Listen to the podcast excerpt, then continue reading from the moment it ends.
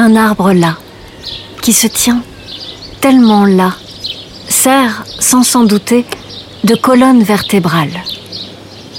Les grands arbres, au château Mazère, gardent et guident l'attention, chaque intention. Comme un secret révélé, un dialogue, la nature nous parle. Pour l'entendre encore, délicat empirisme, encore faut-il être là, là tout entier, à l'écoute, à l'écouter, avec étonnement, par tous les sens.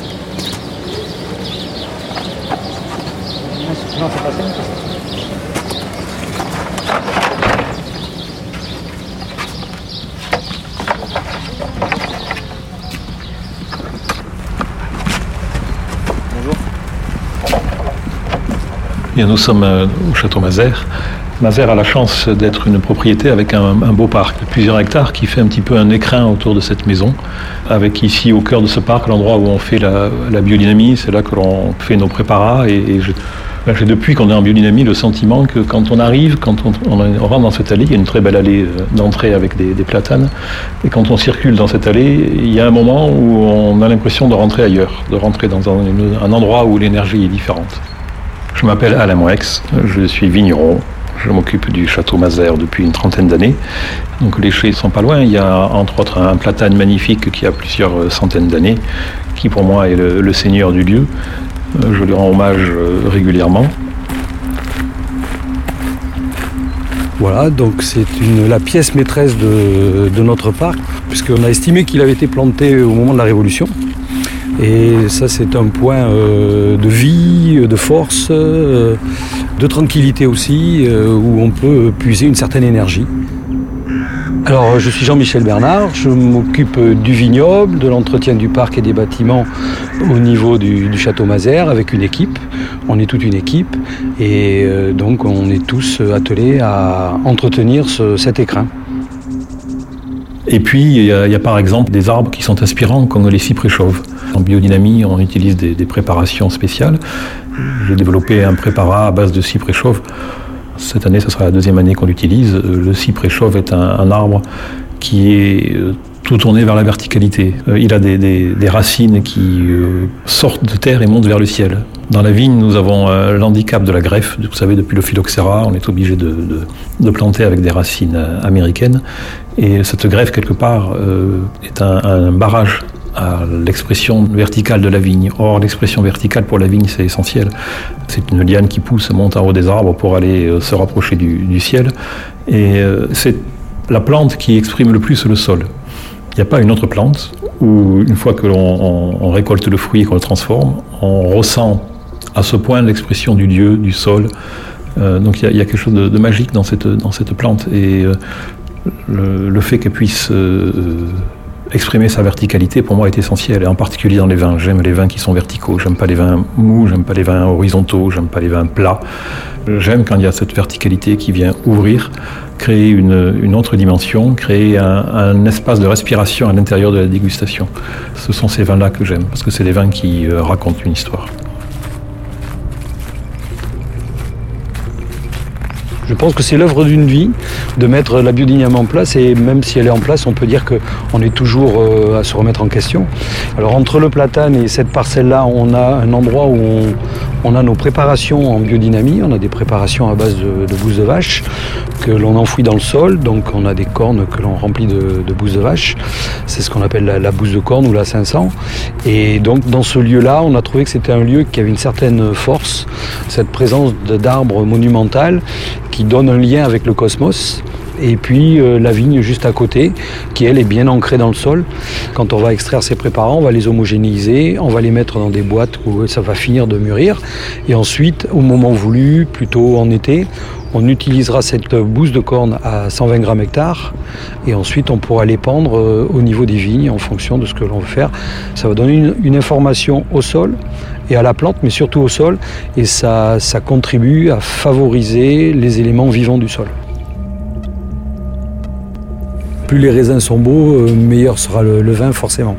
Et donc euh, on a aussi des applications qui suivent aussi ce calendrier Hocher. Et donc, on, va faire certaines opérations Hocher en, en fonction de ce calendrier, du travail que l'on veut réaliser sur le vin. Ça, nous guide jusqu'à la mise en bouteille. Même la mise en bouteille est déterminée par le calendrier lunaire. On y va, Hocher? On y va. Cette opération s'appelle louillage. Ça consiste à, faire le plein donc, des différents contenants, donc des barriques, des foudres, des amphores, des cuves même, de manière à ce que le, vin soit le moins en contact possible avec l'oxygène. moi je m'appelle Thomas Cézac, j'ai 25 ans. Dans mon poste en tant que maître de chez à, à Mazères, à partir du moment où je reçois les raisins, je transforme ce potentiel qualitatif en faisant devenir le raisin du, vin. Parce que Mazères, c'est avant tout une philosophie euh, basée autour de la biodynamie. C'est une philosophie qui me correspond totalement. Donc la biodynamie, c'est d'imaginer que le domaine, l'équipe, les gens qui travaillent, les, pieds de vigne, les arbres qui nous entourent sont un, seul ensemble. Je, travaille euh, les vins en, fonction des jours du calendrier lunaire. Et tout, ça contribue à, un équilibre euh, gustatif. On retranscrit un terroir, un lieu. Dans l'élaboration du vin et dans la bouteille finale, on montre une certaine forme de respect pour, euh, le, terroir qui nous entoure et, qui nous permet de, faire de, si jolis produits au final. C'est-à-dire que nous, on aime bien que les gens trouvent cette notion de fruit, c'est-à-dire la fraise que vous ramassez, vous l'essuyez sur le bord de votre manche et vous la mangez. Qui n'a pas le meilleur souvenir de sa vie, de ses meilleures cerises, c'est celle qu'on mange dans l'arbre. C'est de retrouver ce plaisir-là et de rapprocher le vin de ces notions-là. Il y a plusieurs critères. D'abord, c'est l'élégance. Pour moi, il ne peut pas y avoir de compromis sur l'élégance. Si une cuve est un petit peu moins raffinée, elle va dans le second vin. Un deuxième critère important, c'est la longueur. Parce que c'est la longueur qui fait qu'un vin va vieillir. Et ensuite, c'est la sensation tactile, cette recherche de, sensations veloutées, euh, crémeuses dans les, dans les vins de Pomerol. Et enfin, cette harmonie, le fait que dans un vin, il y a un tout. L'art de l'assemblage, si je peux dire, c'est de trouver la pierre angulaire qui fait qu'à un moment donné, on a rajouté 1% de quelque chose, mais paf, tout est en place, tout est là. Le vin a une cohérence. Et euh, il a une cohérence et il a du sens. Il exprime vraiment l'endroit d'où il vient. Il exprime vraiment le millésime en question. Il exprime euh, ce qu'on a pu faire de mieux euh, dans ce millésime-là. Et à partir du moment où il y a cette pierre angulaire, eh bien, il va vieillir. Il va vieillir avec harmonie. L'intérêt de tout ça, je veux dire, on n'est pas dans un produit industriel. L'intérêt, c'est que mon vin soit vraiment singulier, qu'il exprime, euh, qu'il raconte l'histoire du lieu, et aussi l'histoire des hommes qui le font, parce que c'est euh, indissociable. Et ça sera différent de mon voisin. Et, voilà, et vous avez euh, dans Pomerol Séduction neuf propriétés aujourd'hui qui expriment neuf terroirs différents, alors qu'on a tous une identité forte qui est celle de Pomerol. Et quand on goûte nos vins à l'aveugle, on retrouve, que ce soit dans le profil aromatique, que ce soit dans la texture, dans la sensation tactile des vins, on retrouve ce que l'on attend d'un pomerol, c'est-à-dire ce côté velouté, ce côté caressant.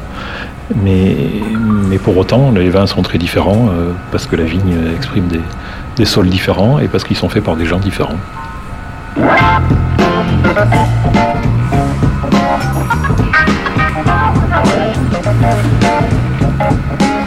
Ce presque rien qui, dans le tout, le tout où chacun diffère avec nuance. Ensemble forment une assemblée, celle du vivant. Réunion des êtres aux rêves incarnés dans des gestes et la matière, sol, terroir, la vigne et des hommes font, s'appliquent à faire, à faire bien, tout en préservant la magie. Ne pas tout comprendre, ne pas tout savoir et déguster un vin qui fait du bien.